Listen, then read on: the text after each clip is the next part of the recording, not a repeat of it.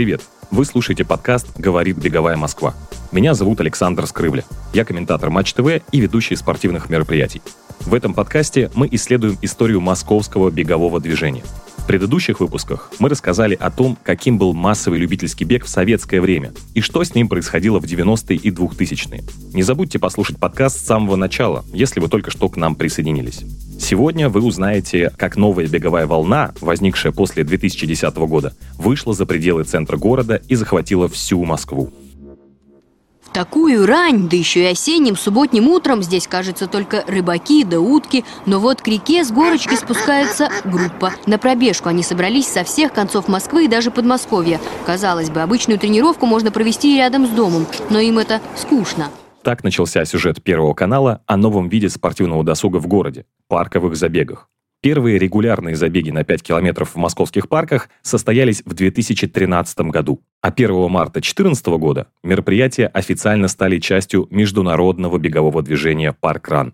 Если вдруг вы не знаете, что такое паркран, это такие бесплатные еженедельные забеги на 5 километров, которые проводятся в парках по всему миру.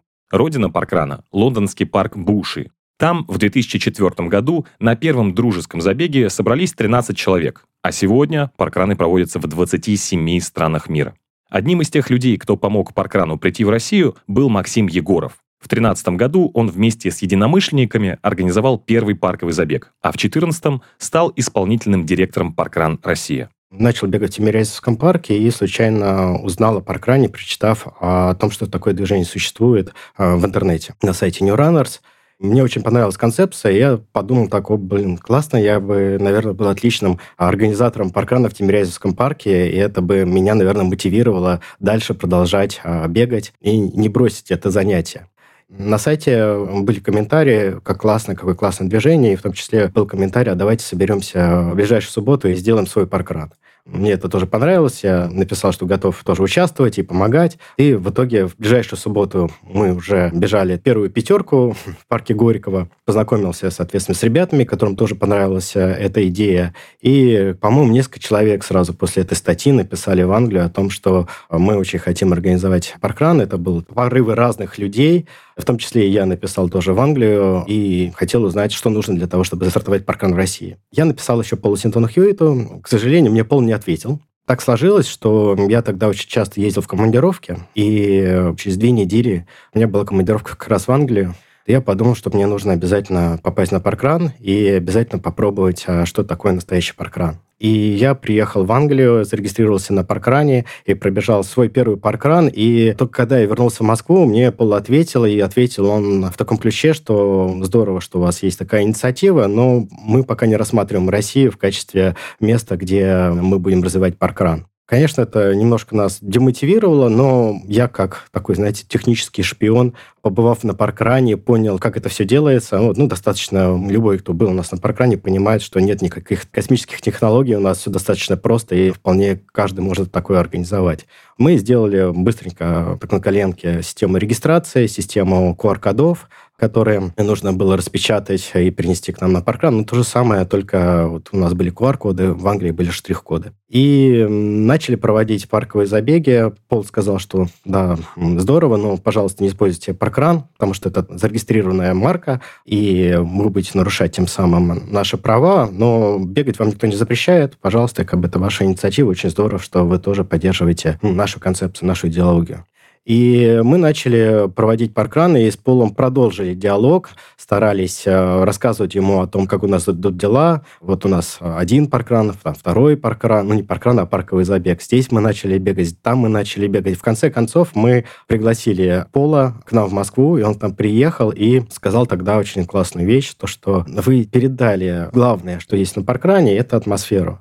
Вот, то есть вы сумели ее повторить и сумели повторить именно такую атмосферу, какую мы делаем ее в Англии. Я был у себя как дома, не важно, что это были QR-коды, не важно, что вы говорили на русском языке, важно, что я был на паркране. И он тогда принял решение о том, что паркран мы открываем также в России, и мы тогда начали процесс по интеграции наших парковых забегов в паркран и переезду нашей базы а, в их базу, да, и, соответственно, перевода там сайта и прочие там технические моменты начали решать. 1 марта 2014 года первый паркран стартовал одновременно в двух парках – Коломенская и Северная Тушина. Почти год нам потребовалось с момента первого паркового забега в парке Горького потратить на организацию именно первых настоящих паркранов, которые попали в глобальную систему паркрана. На первый паркран пришло 103 человека, и 13 волонтеров приняли участие в их организации. То есть где-то в Коломенск примерно человек 70 пришло, ну и примерно 30 человек было в Северном Тушино. Естественно, это было такое открытие, да, потом пошло на спад, но потихонечку-потихонечку мы начали открывать новые паркраны. Кстати, третий паркран был как раз открыт в парке Горького, и вот на открытие в мае 2014 года, в майские праздники, к нам приехал Пол Синтон Хьюитт на открытие третьего паркрана в России, ну, такое вот было событие, что вот именно основатель к нам приехал на открытие первого паркрана в парке Горького. У нас первый год открылось 9 паркранов, а следующий год открылся еще, по-моему, 9 или 10 паркранов. Сейчас у нас э, вот нормальный темп до пандемии порядка 20 паркранов в год по всей России. Так как Москва был такой достаточно большой город, да, здесь много участников, да, много бегунов, много людей, которые занимаются спортом, то, естественно, первые паркраны очень быстро открывались в Москве. Поэтому, наверное, сложилось такое впечатление для москвичей, что вот паркранов стало очень много, и они прям открываются, растут как грибы после дождя. Но на самом деле, даже сейчас в Москве есть э, локации, где паркрана нет, и люди приходят к нам и говорят, где же паркран, откройте нам паркран в Строгино, откройте нам паркран на Поклонной горе, и новая Москва, огромная территория, где паркранов очень мало. В конце прошлого выпуска мы остановились на том, что бренд Adidas вступил в борьбу с Nike за внимание молодой аудитории.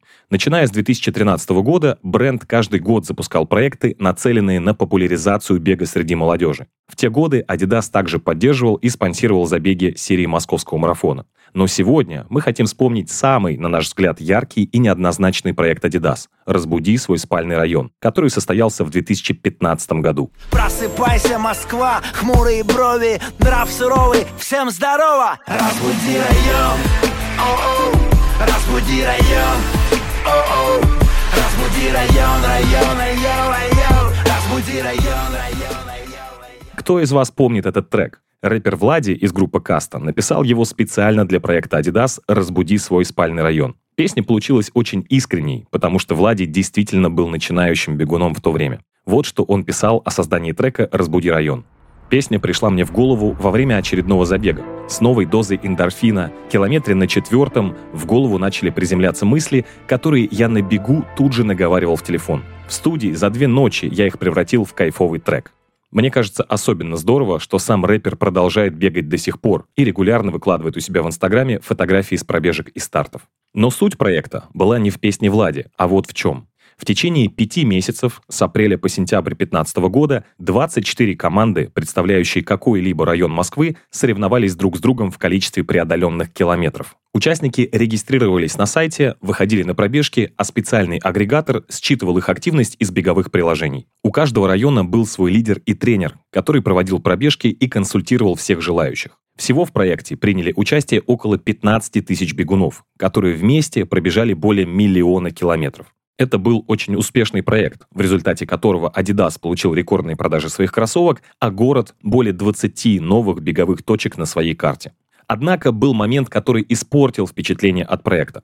Дело в том, что организаторы обещали подарить свой беговой дом району, который наберет по итогам акции больше всего километров. Бегуны района Измайлова, которые победили в конкурсе, несколько лет ждали, что в их парке откроют ранбазу Adidas. Но вместо полноценного бегового дома там установили так называемый мобильный митинг-поинт, по сути, просто информационный стенд, около которого можно было встретиться, чтобы вместе идти на тренировку. Активисты пытались привлечь внимание к проблеме, запустив ответную акцию «Разбуди Adidas» и даже хотели обратиться в суд. Но время шло, и в итоге все просто забыли о том, что бренд так и не выполнил свое обещание. После успеха забегов We Run Moscow и перезапуска московского марафона новой командой, в городе с каждым годом стало появляться все больше новых стартов.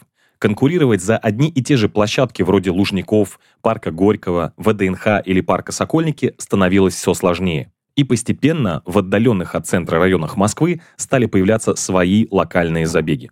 Некоторые из этих проектов были настолько успешными, что превратились в целые серии стартов и собирали внушительную аудиторию. Например, особой любовью москвичей пользовался Зеленоградский полумарафон, который в 2014 году перезапустила новая команда. А в парке Северная Тушина беговые энтузиасты с нуля построили серию забегов «Тушинский подъем».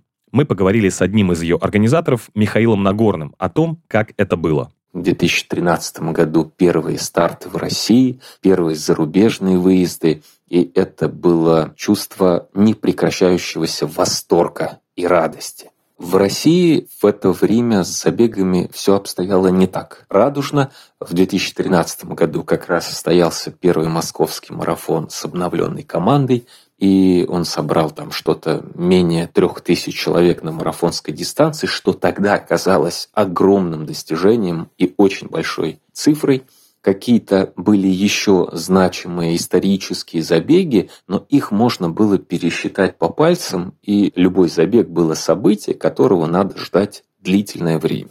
Все остальное это были локальные мероприятия, мы их между собой называли дедовскими. Почему так? Абсолютно по-доброму, потому что основной контингент это были люди старой закалки, аскетичные, преданные своему виду спорта, непритязательные к организации, в каких-то простых кедах, в, может быть, не очень красивой экипировке, но в прекрасной и превосходной форме. Но для новичков, для нас только пришедших этот вид спорта, если можно так назвать, да, любительский бег, и уже увидевших, например, европейские старты какие-то, очень не хватало антуража, очень не хватало какой-то атмосферы, что получить просто бумажный номер и две булавки, этого недостаточно для того, чтобы получить удовольствие от старта благодаря тому, что не хватало в то время вообще каких-то небольших локальных стартов с хорошей организацией, вот родилась эта концепция. давайте вдруг у себя, в том месте, где мы ежедневно тренируемся, нам с этим местом очень повезло. Парк Северная Тушина – одна из жемчужин северо-запада Москвы. Действительно, очень классная набережная, очень здоровский рельеф, прекрасный круг, какие-то еще достопримечательности в парке, такие заметные, как музей «Подводная лодка». И в этой локации созвать всех своих друзей, которые к тому времени появились уже из разных беговых поездок, совместного участия в соревнованиях, и организовать небольшой старт, но по стандартам лучших мировых марафонов. Вот такой был посыл у нас, вот такая была идея, довольно смелая, амбициозная. Нас было четыре человека, и мы приняли, в общем такое оперативное решение в поезде Москва-Архангельск, возвращаясь с новогодних каникул совместной поездкой на лыжах, сидя в вагоне поезда, мы начали мечтать о том, как было бы здорово, если бы в одном месте собрались все наши беговые друзья, и мы бы смогли организовать что-то очень достойное.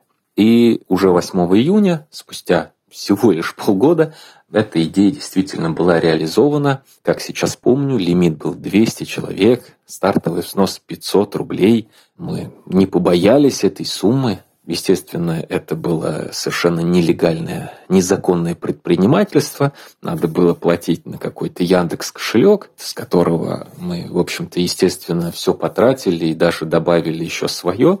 Собралось на старт 180 человек примерно, кто-то, как обычно, не доехал, но вот во время старта эмоции, они были незабываемы, слезы стояли, и даже не стояли, а просто лились из глаз, восторг, чистый кайф, то, что столько людей в одном месте, бегающих спортивных, наверное, в новейшей истории Тушина еще никто не видел и казалось, что это какая-то бесконечная людская река. Сейчас это смешно, да, 180 человек, а тогда это было что-то нереальное, когда вот все они побежали и растянулись по набережной. До сих пор вот этот восторг, он, наверное, не побит был даже другими более массовыми и более какими-то яркими забегами, он навсегда останется уже с нами. Надо сказать, что мы постарались, у нас получилось. Ну и конкуренция тогда была в общем-то, не очень значительная, но и мы подошли с ответственностью, например, именные номера. Я помню, как люди поражались, придя на маленький старт и получая номер, на котором было написано их имя. Это всегда ассоциировалось с какими-то крупными центральными марафонами. В парковых забегах тогда такого никто не делал. И много таких моментов, которые позволили только зарождавшемуся беговому сообществу ну, как-то с теплотой принять наше мероприятие, запомнить его и поддерживать через год своим присутствием его. И благодаря этой поддержке лимит постоянно увеличивался, 200, 400, 600, 800, 1000, 1200. То есть с каждым годом мы росли, появлялись новые старты. Надо сказать, что в 2014-2015 годах, да и, наверное, позже, возникали команды, которые примерно по этой же модели предполагали свое существование и развитие. Мы за ними следили, мы считали их конкурентами, мы отслеживали те новинки, которые они у себя реализовывали. И очень много, подавляющее большинство хватало на один, там, максимум два сезона, потому что какой-то финансовой выгоды это не приносило. Надо сказать, что там первые четыре года мы вообще об этом не то что не думали, это было чем-то зазорным. Вообще помыслить о том, чтобы за работу что-то получить или заплатить помощникам даже, потому что все работали бескорыстно, все работали по любви, все работали только благодаря желанию сделать в Тушино у нас что-то такое заметное для бегового движения, какое-то заметное мероприятие для людей.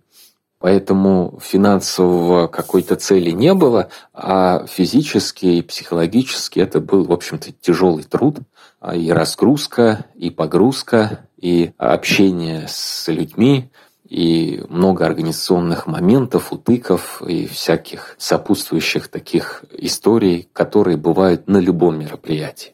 Но при этом с согласованием и с какими-то административными препонами никогда не сталкивались, благодарны тем людям, которые поверили четырем энтузиастам без какого-либо опыта и сразу согласовали и разрешили проведение этого мероприятия. Вот так в середине десятых годов бег окончательно утратил статус странного и редкого увлечения. Бегуны стали привычной частью городской среды не только в модных районах, но и на окраинах города. Вы слушали подкаст «Говорит беговая Москва». В следующем выпуске мы поговорим о том, как формировался рынок беговых товаров и услуг. С вами был Александр Скрывля. Услышимся через неделю.